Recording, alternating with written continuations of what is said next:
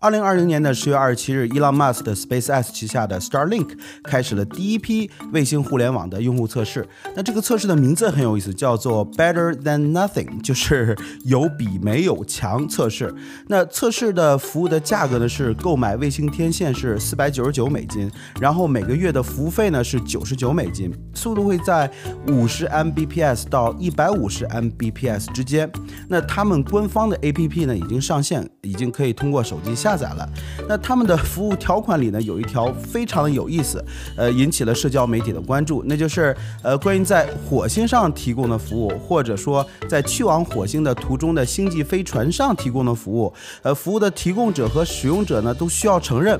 火星是一个自由的行星，并且没有任何地球上的政府或者组织对火星人的行为有管辖权或者说主权声明。所以，当殖民火星后呢，任何的分歧都应该通过呃本着友好的自我管理的原则来解决。对，SpaceX 呢还计划将来在呃殖民火星的时候呢，通过 Starlink 来提供互联网服务。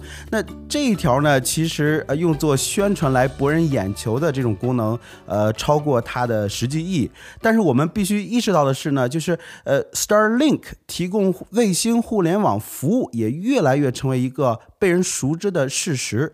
那么这也就意味着，呃，距离 Starlink IPO 上市的那一天呢，也就不远了。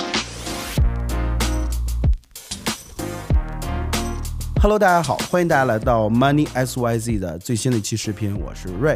那本期视频呢，呃，我们将会对 Starlink 卫星互联网服务的这个 business 的本身来做一番呃探索和研究，来为准备购买 Starlink IPO 的投资者们呢回答一个问题，那就是它究竟是不是一个值得投资的好生意呢？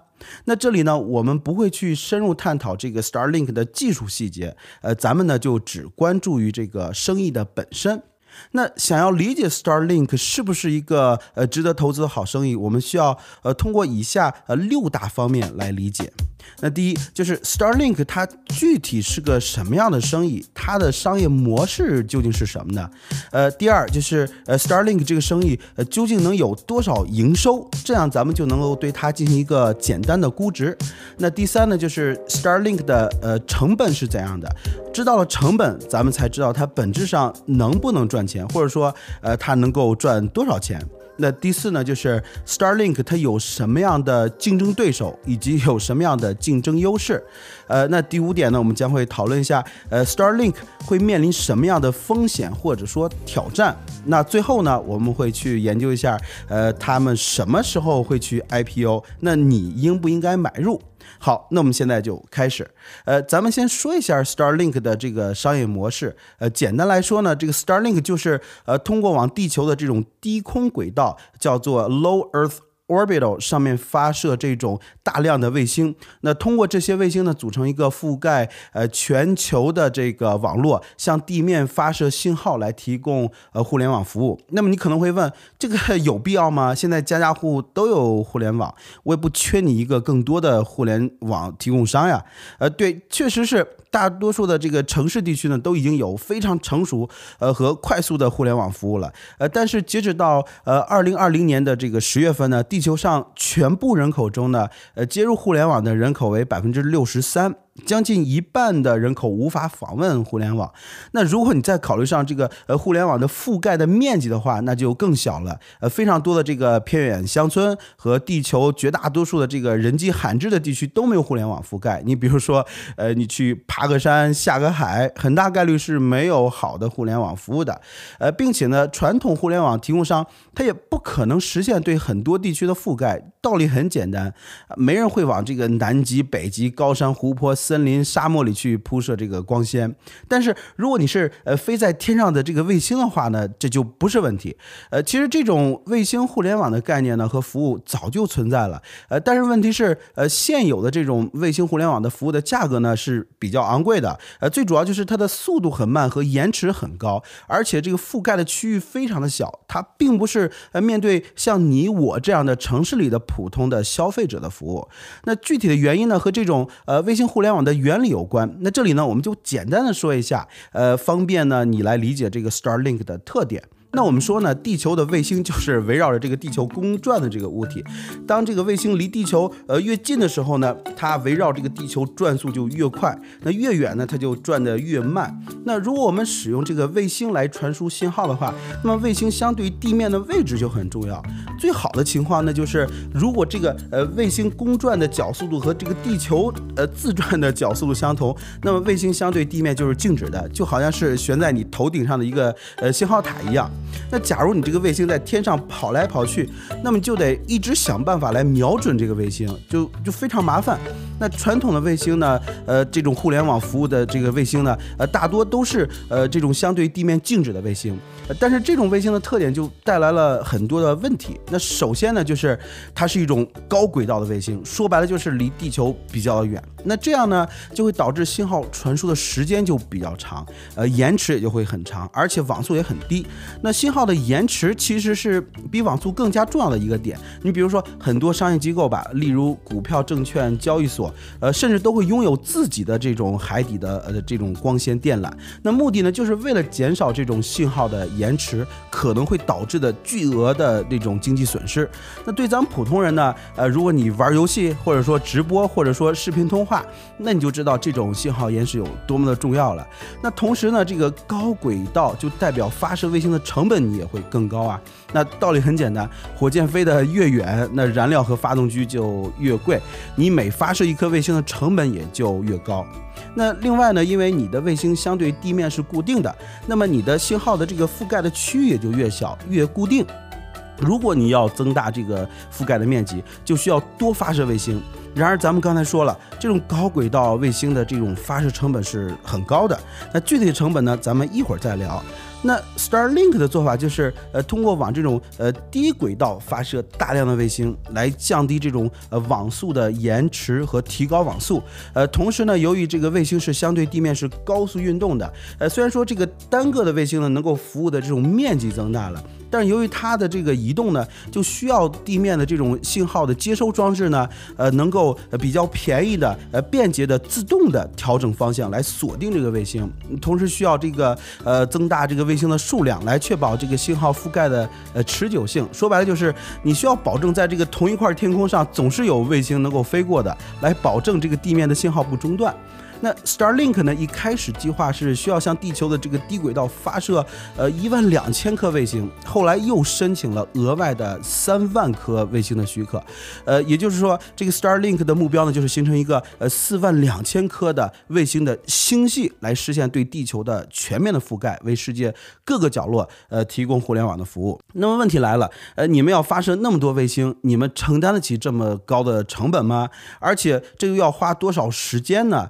毕竟从呃一九年五月正式发射到现在，呃二零二零年的十月份，总共也就发射了八百九十五颗卫星，再减去退役的五十一颗卫星，那现在天上飞的也就是 八百四十四颗卫星，距离那四万两千颗卫星那就差得太远了。呃，这些都是 Starlink 面临的问题，但是他们呢都有很好的解决方案，呃，这也是他们的优势所在。那我们一会儿会去聊。那好。那咱们现在呢理解了这个 Starlink 的商业模式，那咱们就来呃算一算，就是 Starlink 能够有多大的这种营收？那想要计算 Starlink 的营收呢，其实方法很简单，那就是呃具体你有呃多少个互联网用户，对吧？然后每个用户每个月花多少钱？那当然呢，这里有很多这种商业的客户，呃，但是如果你真的想赚钱的话，对这种呃互联网服务的话，那么肯定呃普通消费者就是大头了。那为简单呢，咱们就呃只关注普通消费者。先说呃每个月多少钱，那这个就比较好算。那现阶段呢，Starlink 测试阶段的费用是每个月一百美金。呃，这显然是有点偏贵的。对于这种发达国家的这个乡村和或者说这种偏远地区呢，还是可以接受的。毕竟就像 Starlink 说的，呃，better than nothing，你有总比没有强，对吧？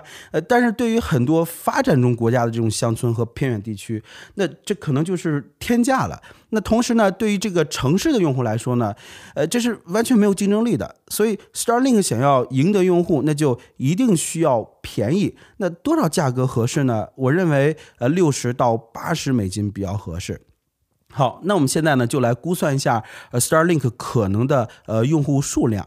那市面上呢已经存在呃很多种就是对 Starlink 未来的这种用户数量啊，什么市场占有率的这种呃估计和统计了。呃，但是呢我对这些呃传统机构的这个预估呢，往往是呃不怎么看好的。如果你去看历史的话，你就会发现呃传统机构对新技术的预估往往是呃相差甚远，甚至是可笑至极的。你比如说呃 AT&T。呃，在一九八五年的时候呢，雇佣著名的这个咨询公司麦肯锡，对移动电话市场的未来的十五年做一个预计。呃，得出的结果就是，呃，他们呃预计截止到两千年，呃，全球会大概有九十万人使用移动电话，但是两千年的真实数据是一百零九个 million。一亿九百万人使用手机，真的是相差十万八千里。呃，那我们这里呢，就来看一下现在的这些机构呢对 Starlink 将来用户数量的估计。呃，我们且把他们就当成一个最保守的参考吧。那福布斯呢，他们制作了一个预估的模型。呃，他们预计在呃二零二五年，Starlink 呢将会有十四点四 million 的用户。呃，也就是呃预计二零二五年的全球互联网用户的百分之零点二五。那大家呢可以。去去这个视频的下方的链接去看这个具体的模型和数字。那么如果呃平均一个用户每个月支付六十美金的话，那么总共下来一年就是十点四 billion 的营收。那 Morgan Stanley 呢最近也对 Starlink 做了一个估值，呃，他们预计呃二零四零年的时候呢，Starlink 将会有二百三十五到三百六十四 million 的客呃用户。呃，那这样计算的话呢，截止到二零四零年，依然按照平均一个月呃一个用户呃六十美金计算的话，那 Starlink 按照呃，Morgan Stanley 的估计呢，就是在呃十六点九到二十六点二 billion，但这个估计的跨度太久了，二十年，咱们几乎可以。忽略它不用参考。那假设我们按照福布斯对 Starlink 的二零二五年的预估来看呢，十点四个 billion 是什么概念呢？我们就拿刚才提到的 ATNT 来做对比。那 ATNT 呢是美国的第二大呃互联网呃服务提供商。那二零一九年 ATNT 单纯在互联网服务的这个营收呢是八点四 billion。那按照福布斯的这个预估呢，Starlink 二零二五年是十点四个 billion。那这样看起来还是非常不错的。那实际上呃。Space 内部呢，对他们的这个互联网营收也做出了一个预测。那这个文件呢，之前是被泄露出来的。呃，他们内部预估呢，是到二零二五年，互联网的这种营收呢，会达到一年三十个 billion。呃，这相当于是福布斯预估的三倍。那我本人呢，实际上是更加倾向于呃 SpaceX 自己的预估的。呃，那这里呢，我们有了这个营收的预估，那就可以简单的对这个公司做一个估值。那我们说呢，对公司的估值有很多种方法。但是对于 Starlink 这种，呃，怎么说，本质上还没有真正运行的公司来讲，那呃，可以用来估值的这种参数太少了。所以，呃，对于这种公司呢，大家普遍用一种很简单的估值方法，那就是呃 PS ratio，就是 Price to Sales ratio，就是呃公司的这个价值和它这个收入的这种比例。那对 Starlink 这种公司呢，比较保守来算的话，按照 PS 呃这个 ratio 为三的话，那么用福布斯的呃这个预估年营收十点四。Billion 乘以三，那就等于等于是呃三十一点二 billion。那按照 SpaceX 自己的预估呢，那就是三乘三十就是九十个 billion。呃，那现在 Starlink 还没有 IPO，所以这个估值对于我们小投资者没有太大的这个参考价值。那等它真的要 IPO 的那天呢，我们再来讨论。好，那我们已经预估了营收，感觉还不错。呃，但是评价一个生意好不好，你光看这个收入是没有意义的，对吧？你必须要考虑到成本。假如成本太高，导致它一直赔钱，那么你营收再高也没有任何意义。那我们现在就来呃聊一聊这个 Starlink 的成本的问题。那 Starlink 现阶段呢，我们能看到的成本其实呃就是他们这个卫星的制造的成本加上这个火箭发射的这个成本。那这个成本呃怎么说呢？好算也不好算。好算就是呃，其中火箭发射的成本呢，咱们实际上是能够呃找到呃明码标价的参考。呃，SpaceX 在他们这个网站上呢就有火箭发射的价格。发射 Starlink link 用的火箭是 Falcon 9，那 SpaceX 的价格标价是六十二个 million。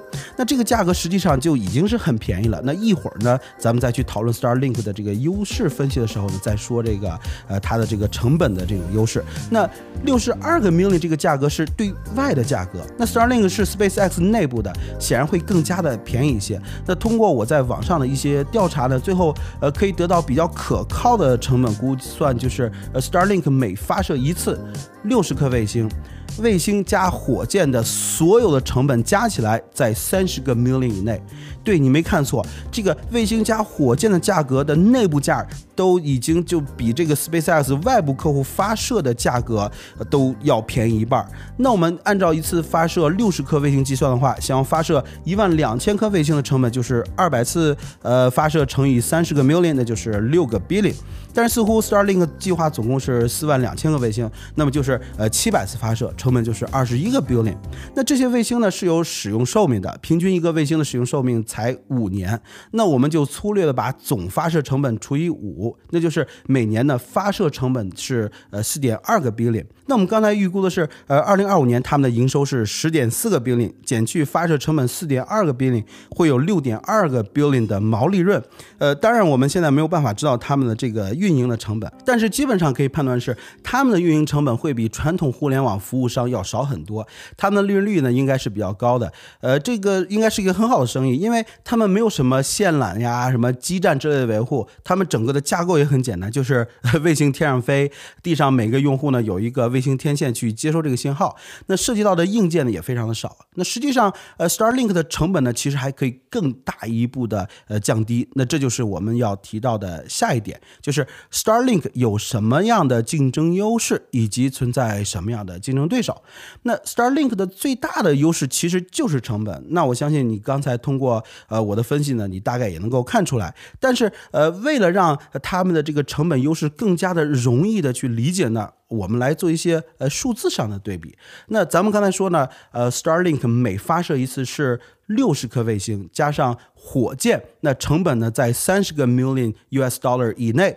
那其他的公司呢，那 Starlink 用的是呃火箭呢是自己的 Falcon 9，大概率是呃 SpaceX 是不会给你这个竞争对手去发射卫星的。那这也就意味着呃它的竞争对手们需要去找别的这个第三方的火箭公司来发射。那我们拿 Starlink 的一个所谓的竞争对手 OneWeb 来做一个例子，呃，他们在呃二零二零年的三月二十一日呢，使用这个俄罗斯的呃 Soyuz 火箭发射了三十四颗卫星，他们的卫星呢每一颗的制造成本大概是一个 million，那三十四颗呢就是三十四个 million，那光卫星呢就超过了 Starlink 卫星加火箭的成本，那火箭呢？Soyuz 的成本呢是大概每公斤是两万美金，OneWeb 的这个卫星呢一颗重一百四十七点五千克，乘以三十四再乘以两万，那就是一百个 million，那加上卫星三十四个 million，他们发射一次就是一百三十四个 million。那 Starlink 发射一次六十颗卫星，总成本是三十个 million，那这个差别真的是天上和地下。那实际上，呃，我们说的这个 OneWeb 呢，正是因为这个成本过高，就已经是破产了。那被英国政府和一家印度公司联合收购了。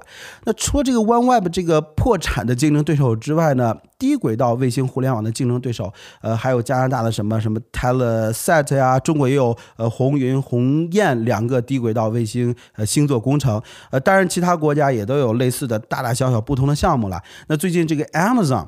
也宣布要进入到这个领域，呃，预计在二零二六年呢，使用呃 Amazon 老板这个 Jeff Bezos 自己的 Blue Origin 火箭呢来发射，呃，在这里咱们就不去探讨这个 Blue Origin 和这个 SpaceX 的差距了，简单来说没得比。实际上，这个 SpaceX 在成本上的优势呢是无人能敌的。原因大家都也知道，对吧？那就是呃，SpaceX 的一级火箭是可以反复利用的，再加上自己这个垂直整合，卫星都自己制造，那成本的优势呢就不可比拟。呃，但是还没完。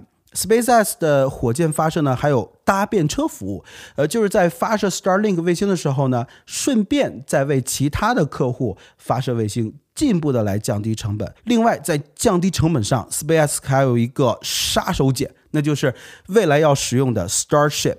现在正在建造的 Starship 呢，一次能够发射二百四十颗 Starlink 的卫星。那 Starship 呢，它未来将是一个。百分之百完全可以重复利用的火箭，就像飞机一样，那就意味着每次发射的成本会比现在的 Falcon 9还要更低，基本上就是燃料费了。那说到这里呢，你是不是很激动？就是看来将来的这种呃低轨道卫星互联网的市场就是 Starlink 的天下了。那还等啥？赶紧准备好钱，等它 IPO 的时候去买股票就是了吧，对吧？但是别着急，我们还需要去看一看这个呃 Starlink 可能会面临的一些风险。风险一：大规模的低轨道卫星互联网是一个未经验证的技术，到现在没人能确切的知道这个技术是不是百分之百 work 的。呃，实际上，呃，Starlink 本身的卫星也一直在这个更新设计。那现在开始的测试也仅仅只是测试而已，你需要看呃未来实际使用的这种效果和成本。那第二个风险呢，就是 Starlink 它是面向全球的，这就导致在呃各个国家都要接受这个政府的审批，每个国家都有自己的互联网。提供商，呃，那么 Starlink 呢，能不能在某个国家运营？这个行政成本有多高？时间有多长？那都不好说。呃，有一点咱们可以确定是，那就是在中国大陆肯定是不会让你去用这个 Starlink 的。那第三个风险呢，就是来自这个传统互联网提供商的竞争。虽然说，呃，Starlink 呢刚开始是面对这个什么乡村呐、偏远地区和不发达的这个国家的市场的，但是这些市场呢，往往有着呃这个人口密度低、呃消费水平低的这个问题。想要真正成为一个互联网的巨无霸。Starlink 呢，就不可避免的要在发达市场和这个传统的互联网这个服务商呢来进行竞争，那就需要对 Starlink 的这个速度啊、什么费用啊，还有这个服务提出提出这个巨大的考验。那同时呢，在发达市场的这个移动互联网领域呢，Starlink 是呃没有什么太大的优势可言的。所谓的这个移动互联网，就是我们使用的这个手机用的网络。那这时候你肯定会好奇，Starlink 不应该是更有优势才对吗？因为它是无线。的卫星嘛，但是问题呢就出现在这里，接收卫星信号你需要一个呃卫星天线，那这个天线就算你做的再小，也不可能装到这个手机里，而且更重要的是，这个天线呢需要自己调节去瞄准这个卫星，那这就基本上在户外呢手机是不可能使用了。那想要实现这个呃移动互联网呢，那 Starlink 就不得不去呃投资这个什么地面基站，但是呃传统互联网提供商的这些基站呢早就建好了，呃这就。是一个很大的难题，也就是说，从现在看起来，Starlink 能打的市场是不包含这个移动互联网的。那最后一个风险呢，就是资金的问题。虽然 SpaceX 的这个成本很低，按照我们原来的计计算呢，就是平均每年要四点二个 billion 来发射卫星。现阶段 SpaceX 的年营收也就是两个 billion，完全不够支撑他们的发射费用，更不要提 SpaceX 还有其他的这个研发成本。那这就抛出一个问题：Starlink 想要成功，那就不可避免的要融资。那现阶段呢，这个 Starlink 是通过呃私人的市场来进行融资的，但是 Starlink 发行股票去 IPO 那是不可避免的。这就引出了我们最后要讨论的问题，那就是 Starlink 什么时候上市呢？那咱们投资者呃该不该买呢？伊朗马斯今年的时候呢发推特说，呃，Starling 需要等到有稳定的现金流入的时候才考虑上市。那如果按照这个进度呢，估计要到二零二二年，甚至到二零二三年以后才有可能。但是伊朗马斯的那个说法呢，我们也就。听听完了，因为他去年还说过他们没有计划将这个 Starlink 上市，但是今年就改口了。那实际上呢，无论是从这个伊朗的 Twitter，还是说这个 Space 的 COO 这个 Grant Shotwell 的这个采访和发言，以及各个投资银行的这个估值啊等迹象，都能看出来，Starlink 上市那是肯定的，呃，而且很有可能最快在二零二一年上市。所以，如果你打算去投资 Starlink，那你现在呢就开始。需要准备资金了，那 Starlink 的 IPO 值不值得买呢？呃，从生意的角度来说呢，是个好生意。但是现在呢，咱们不知道它 IPO 的价格，那咱们就不好判断它的这个增值的前景。那咱们每个投资人呢，都应该就是呃需要做一些功课，来对这个 Starlink 呢来进行估值。等它 IPO 来的时候呢，我们才能够去判断是不是值得投资。不过这里再补充一句，那就是呃 Starlink 呢，呃是 Elon Musk 想实现征服火星很重要的一个环节。那想要登陆火星呢？需要大量的资金，而且没有直接的这个经济上的回报。那 Starlink 呢，就是呃征服火星重要的资金来源之一。所以 Elon Musk 就必须。有信心和能力将 Starlink 呢打造成一个超级赚钱的生意。那通过 Elon Musk 过去的经历来判断呢，这个可能性应该是非常的高的。那好，那这就是今天节目的全部的内容了。呃，做这个视频不容易，需要收集大量的数据和调研。那如果您觉得我的这个视频呢对你理解 Starlink 有一些帮助，那就麻烦一定要订阅点赞，呃，这对我会有很大的帮助。那好，感谢你收看本期的 Money S Y Z。我们下次再见啦，拜拜。